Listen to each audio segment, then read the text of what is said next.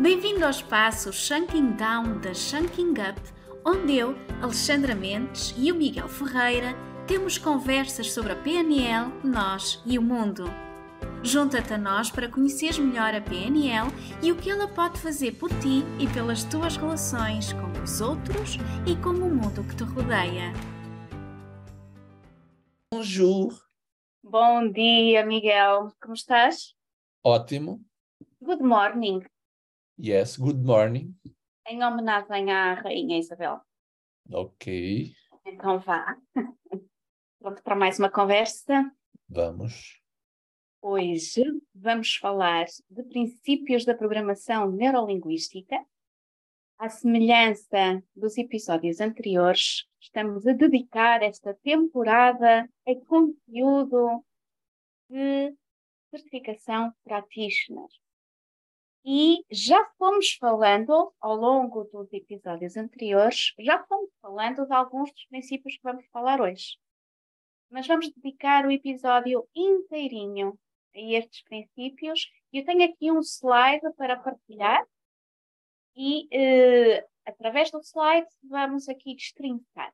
Antes de mais, e enquanto eu inicio a partilha, Miguel, o que é que são princípios da programação neurolinguística e o que é que os distingue dos pressupostos, que já falámos no episódio anterior. Nós provavelmente podemos constatar isso pelo slide que vais uh, projetar a seguir, que eu não sei, eu desconheço, mas que uh, sintetiza em cinco grandes princípios tudo aquilo que é depois o desmembrar nos pressupostos. Ou seja, uh, são quase que troncos basilares daquilo que é esta grande árvore uh, da programação neurolinguística criando e usando esta analogia. Naturalmente, são princípios que depois uh, são mais subjetivos ainda, digamos que são caixas onde lá dentro estão cada um dos pressupostos. Simples assim, olha, Alexandra. É, então, tu estás a dizer que dentro desses princípios podemos encaixar pressupostos que já fomos falando nos episódios anteriores, é isso? Certo, sendo que, por exemplo, um dos grandes princípios são as convicções ilimitadas. Posso partir já para esta, não é? Que basicamente aquilo que nos impulsiona, ou, utilizando uma vez mais a analogia, não é? Uh, aquilo que me dá um grande potencial de ação são os meus interruptores, ou o disjuntor. Sabes o que é o disjuntor, Alexandra? Sim. É o botãozinho do on e do off, não é? Então, convicções ilimitadas são on. Uh, convicções limitadoras são off. Ora, o que é que nos dá a programação neurolinguística? Se eu quero ter mais e melhores resultados, é fundamental que a minha vida, a minha vida que está dentro, não é?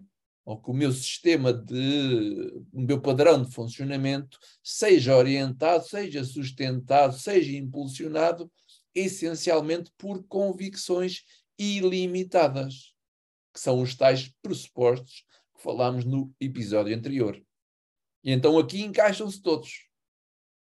Todos aqueles 16 ou 14 que temos exploramos na segunda temporada. Estão aqui nas convicções ilimitadas. São ilimitadas. Olha, um dos, um dos princípios que nós exploramos já nesta temporada foi a causa e efeito. E também é um dos princípios básicos da programação neurolinguística. Quer-se relembrar o que é isto da causa e efeito? Fundamentalmente, ao longo do meu dia, eu vou-me colocando numa posição ou de causa ou em efeito, dependendo da forma como estou a reagir ou a percepcionar a realidade. Nós vamos processando ao longo do dia as situações, vou-me colocando nelas e a maneira como eu as interpreto, como eu me coloco, ou estou em causa ou estão em efeito. Estar em causa é eu sou o protagonista daquilo que está a acontecer à minha volta, até porque aquilo que está a acontecer tem um significado que nós lhe damos, não é? Ou sou co-criador ou sou vítima. Estar do lado do efeito, eu sou vítima de tudo o que está a acontecer. E se aquilo que acontece é bom e eu fico feliz e contente, estou no efeito. Se aquilo que acontece não é bom, porque sou eu que defino se é bom ou se não é, eu estou no lado do efeito. Portanto, isto aqui é um pau de dois bicos, não é? Se a vida me correr toda de feição e de como eu quero e me sinto feliz e contente e realizado, isto pode ser mau. Sabias disso? Porque eu só estou feliz, já, eu só estou feliz quando as coisas me correm como eu quero. Isso não é felicidade. Isso é efeito. Qual é que é a grande revolução e o, qual é o desafio da programação neurolinguística? Colocar no lado da causa corra como eu queira ou ainda não corra como eu queira, está um bocadinho ao lado, está tudo bem, estou na causa, o que é que falta fazer para retificar as coisas? E às vezes aproveitar as adversidades. Enquanto uns choram, os outros aproveitam vendo os lenços de papel, não é? Estar no lado da causa. Basicamente. Sabes, um, uma metáfora que, que eu uso muito e que tu usas também nas formações e que eu adotei também para as formações que dou, é a metáfora do condutor do autocarro da nossa vida. Quem é que está a conduzir o autocarro da sua vida? Não é? sou, sou eu que estou a conduzir o autocarro ou deixo que os outros conduzam a minha vida? E então, se eu sou conduzido, eu vou parar em qualquer sítio e vou me queixar dos sítios onde eu vou parar, porque efetivamente sinto que não tenho o controle. Outra que eu uso também é quem é que está a escrever os capítulos do livro da sua vida. Portanto, também aqui mais numa ótica de ser protagonista ou uh, ser uma personagem, uma mera personagem que alguém dita uh, aquilo que ela tem que fazer. Gosto muito deste pressuposto, foi uma das grandes revelações para mim em termos de conteúdo da programação neurolinguística e ajudou-me muito em termos de desenvolvimento pessoal. Outra que me ajudou imenso e que também já falámos, e vamos deixar aqui para o fim, propositadamente, uh, as duas seguintes, porque não falámos delas em nenhum dos episódios anteriores, mas vamos só relembrar: percepção é projeção. Exatamente, essa é não. muito interessante. Ou seja, uh, nós projetamos através da comunicação verbal e não verbal projetamos o nosso mundo interior, a nossa percepção.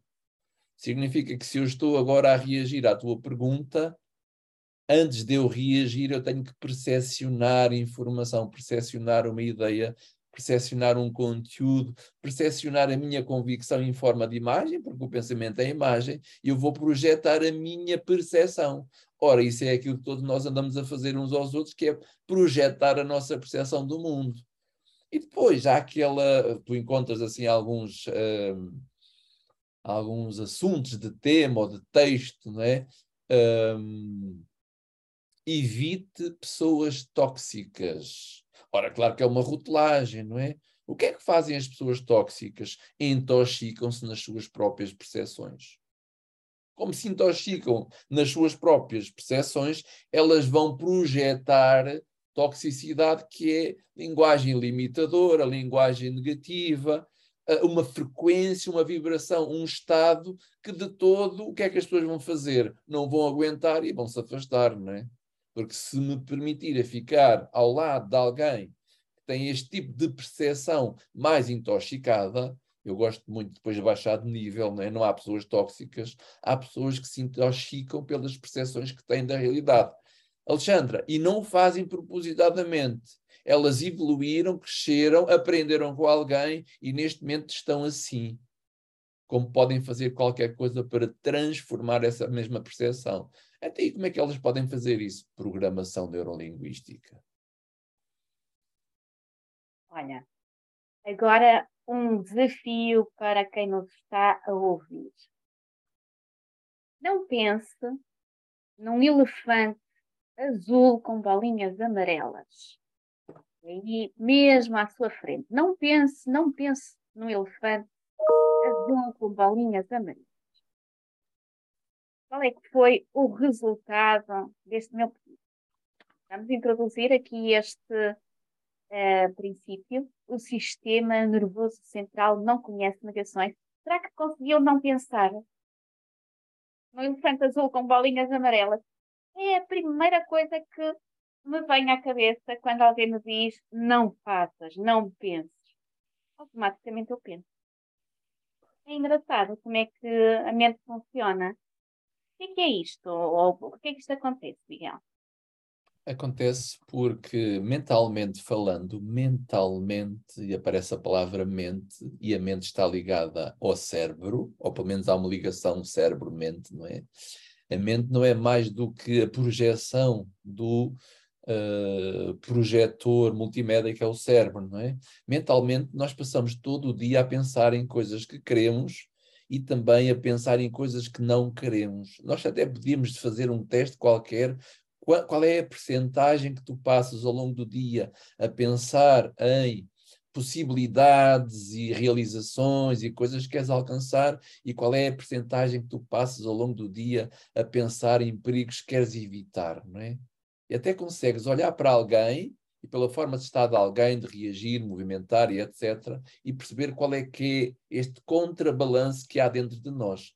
Ora, se com a melhor das boas intenções eu vou vivendo muito o afastamento, porque estamos sempre nisto, ou quero me aproximar do prazer, ou fugir da dor, se com a melhor das boas intenções eu quero me afastar do afastamento, o que é que eu vou projetar nos outros? Com boas intenções. Não vais para aí, não penses nisso, não faças aquilo, não é?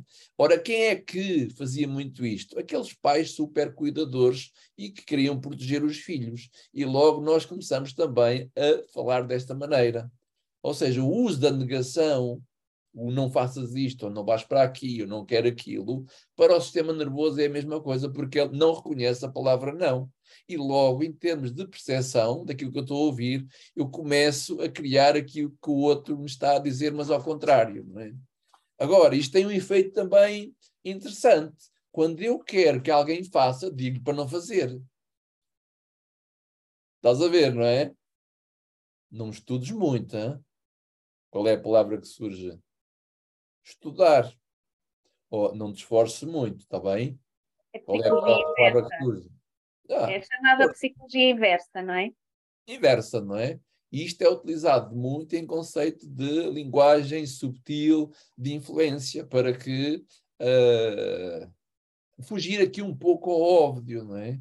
Porque como a mente não reconhece a negação, se eu já estou a pensar naquilo que eu não quero, eu torno-me ansioso, que antecipa situações que eu não quero que aconteçam, mas automaticamente elas começam a acontecer no plano mental e o corpo sente estas coisas. E a evidência disso é os próprios sonhos. Quando eu estou a sonhar algo que não quero e que não é aceitável para o sistema nervoso, o que é que sucede? Eu desperto de um pesadelo não é aceitável para a integridade. É? Para o sistema não é aceitável. Então eu acordo. Acordo e então o corpo suado, eu digo, pá, tive um pesadelo. Safa foi apenas um pesadelo. Mas na realidade não foi um pesadelo para o corpo, porque ele assume isso como a realidade. Olha, e agora explorando um pouco este, este conceito e um, esta descoberta, não é? Que o, o cérebro não reconhece negações, qual é o impacto disto para a comunicação como o outro e comunicação de influência. E agora podemos pensar na forma como comunicamos, por exemplo, a nível empresarial, para os nossos clientes, para os nossos colaboradores, um, ou até num contexto mais familiar, como comunicamos com os nossos filhos, um, que impactos e que um, soluções é? tendo em conta esta, esta, se tivermos consciência disto, o que é que nós podemos fazer para influenciar de uma forma positiva o outro, em termos de comunicação de influência? Alexandra, pode ficar a ideia de que não devemos utilizar o não, certo? Mas como disse há pouco, o não de forma estratégica é bem interessante para despertar direção, não é? Um excesso de uso de linguagem de afastamento, não faças isto, não faças aquilo, vai naturalmente condicionar emoções ligadas ao stress. Né? Vai criar um clima de maior tensão, de maior desgaste, de maior stress, mais cansaço. Eu creio que as pessoas não se querem cansar. Né? E a comunicação é menos efetiva, não é direcionada. é só apenas cuidado com isto, cuidado com aquilo, cuidado, cuidado, cuidado, cuidado, cuidado, cuidado, cuidado. Se eu tiver uma mãe de manhã, eu sou pequeno, não é? E antes de sair para a escola, ela só me dá cuidado, cuidado, cuidado, cuidado, cuidado, cuidado. Como é que achas que eu vou para a escola? A pensar e a ver onde é que estão os perigos todos, não é? Qual é o objetivo, mesmo em termos de comunicação? Equilibrar, até porque há pessoas que a principal razão para elas fazerem é evitarem alguma coisa. E a essas há que lhes dar um pouco do não, não é? Só que terminar sempre num equilíbrio, até mais para o lado da direção positiva, do que é que é fundamental para gerar o quê? Acordo, harmonia, entendimento, não é? O não de shanking down, como tu conheces, e o sim, o harmonia, a direção de shanking up, são dois termos técnicos da programação neurolinguística. É? Isto em termos de comunicação, em contexto laboral, familiar ou o que quer que seja, pode gerar ou harmonia no ambiente ou tensão no ambiente. Eu julgo que ninguém está disposto a viver num clima de tensão. Há que equilibrar. isto, e onde é que está a diferença? Na forma como cada um comunica. Em especial quem comanda, quem lidera, ou quem está a coordenar todo um trabalho de conjunto. É? Em especial neste tipo de pessoas que muitas vezes, sem querer e com as melhores das boas intenções, acabam por gerar um clima um pouco tenso. Muito curioso o que disseste. Fala-se muito da importância da comunicação positiva e há uma espécie de um, de uma, de um conceito aqui à volta do não, quando se fala em linguagem em comunicação com comunicação verbal, achei muito curioso a forma como tu disseste que o não, de forma estratégica, uh, pode ter o efeito, pode ser mais eficaz até do que uma comunicação positiva. É? O não faça, em vez de faça, estrategicamente colocado na situação certa, pode despertar ali pinetas na cabeça do, do outro muito curioso isso. Gostei, gostei disto porque hum, trabalha-se tanto ao nível da linguagem verbal, trabalha-se tanto a, a, linguagem positiva. O, por exemplo, não se esqueça, substituir por lembre-se. Uh, portanto, to, todas estas nuances, muito interessante. E de certeza que as pessoas de marketing, ao nível da comunicação, uh, espero que tenham presente este, este princípio e que muitas vezes, sem nós sabermos, eles estão a usá-lo connosco e estamos a ser influenciados. Giro, muito giro. Olha, para terminar e fazendo uma ligação com o tema da próxima conversa, o tema da próxima conversa vai ser dedicado à aprendizagem, aprender a aprender. Portanto, ficam já a saber que é o tema do nosso próximo episódio. Vamos falar deste último princípio. A mudança efetiva ocorre a nível inconsciente. Sem desvendar muito o que aí vem, porque vamos ter um episódio exclusivo para a aprendizagem, mas fala-nos um pouco desta mudança efetiva ocorre a nível inconsciente. é isto. Isto tem exatamente a ver com o nosso piloto automático. Ele já tem uma certa tendência de funcionamento e quebrar essa tendência é necessário comunicar ao nível do inconsciente. Vamos então aqui distinguir a mente consciente e a mente inconsciente. Aquilo que faz, e, e é o grande fator diferenciador de transformação, aquilo que promove a programação neurolinguística aplicada, seja em coaching, seja em uh, consultoria, seja em terapia, seja em comunicação, formação, quer que seja, através dos, um, dos padrões linguísticos utilizados e dos esquemas das técnicas, promover um grande grau de transformação ao nível da organização inconsciente da pessoa, ao nível das convicções, ao nível dos valores, ao nível da própria identidade, ao nível do mapa do mundo subjetivo que é a pessoa. É muito mais fácil do que estar uh, dar informação, informação, informação. Agora, para isso, há que desenvolver habilidades e competências de comunicação com o inconsciente, que é muito fácil de fazer. Quer dizer, muito fácil, para nós é fácil, para quem ainda não uh, despertou essa consciência, porque de alguma forma já o fazemos e comunicamos, e as pessoas reagem de forma agradável, ou de forma desagradável. Ah, atenção, olha, Alexandra, quando alguém reage para ti de forma agradável ou quando alguém reage para ti de forma desagradável, é porque tu, de alguma forma, comunicaste com o inconsciente dela e atuaste em qualquer coisa. Mas não tens conta disso, não te das conta disso. Vais-te perguntar o que é que se passa aqui. O que é que eu fiz para esta pessoa reagir assim? É? Agradável, muito agradável ou muito desagradável, tu tocaste em algo inconsciente na pessoa. Ou seja, ela não teve escolha, teve uma reação automática. E que tal ter essa habilidade de conseguir condicionar de forma agradável, não é preciso ser muito agradável, e se possível respeitar a fragilidade do outro que o leva a alterar a sua percepção, o seu estado, não é? O que é que poderia acontecer? E já agora, não faça PNL, a menos que queira uma grande transformação da sua vida. Não faça. Adorei, adorei este peixe. Não me atrevo a dizer mais nada depois deste, deste peixe, exceto que temos cursos em aberto para poderem fazer eh, uma iniciação, por exemplo, para quem não conhece e está muito curioso para perceber o que é isto da PNL, da Programação Neurolinguística, para quem quer conhecer a Shanking Up, quem quer conhecer a metodologia de trabalho, o Miguel e iniciar-se nestas andanças, é só ir à nossa página, ao nosso website, e vou interromper o compartilhamento para nos vermos agora melhor, é só ir à nossa página, ver os cursos que estão a decorrer, os próximos que estão marcados. Portanto, temos PNL Basic para iniciar e temos logo a seguir o Practitioner. Quem fez PNL Basic depois será uma surpresa se avançar para o Practitioner. Força!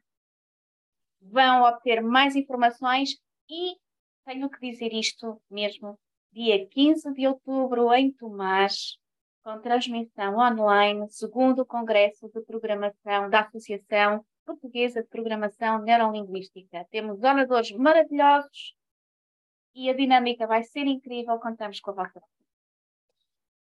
Uhul! Um beijinho. Beijinho, Alexandra. Fica bem. Tchau, beijinho.